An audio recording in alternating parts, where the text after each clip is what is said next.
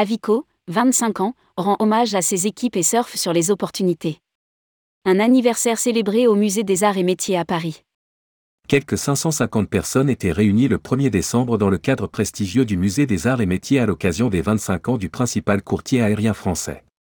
L'occasion pour ses dirigeants fondateurs, Mourad Majoul et Gilles Gompertz, de rappeler les fondamentaux du groupe Avico.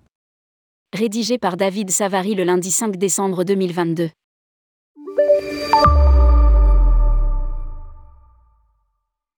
Une fierté personnelle que d'être à l'origine de ce qui est devenu un groupe reconnu dans l'aérien. Fondateur du groupe Avico, Mourad Majoul était quelque peu ému au moment de prononcer son discours. Comme il l'exprime.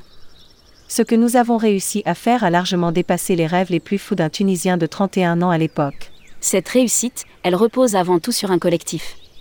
Un travail d'équipe qui mérite d'être salué. Au micro, Mourad Majoul a ainsi rendu hommage à chacun de ses collaborateurs. Veille permanente et diversification. Une vingtaine de personnes basées à Paris respectivement directeur général groupe et directeur général, Gilles Gompertz et Sylvain Bosque, ont également loué les efforts déployés. En particulier un savoir-faire en matière de diversification. Cette capacité à se diversifier, à mettre en place de nouvelles choses, elle résulte au sein du groupe Avico d'une écoute et d'une veille permanente de l'environnement dans lequel il évolue. Nous nous appuyons sur nos deux fondamentaux, les opportunités et les personnes. Confirme Gilles Gompertz qui garde toujours les yeux ouverts, notamment en termes de marché vers l'Afrique. Nous sommes beaucoup plus souples et réactifs.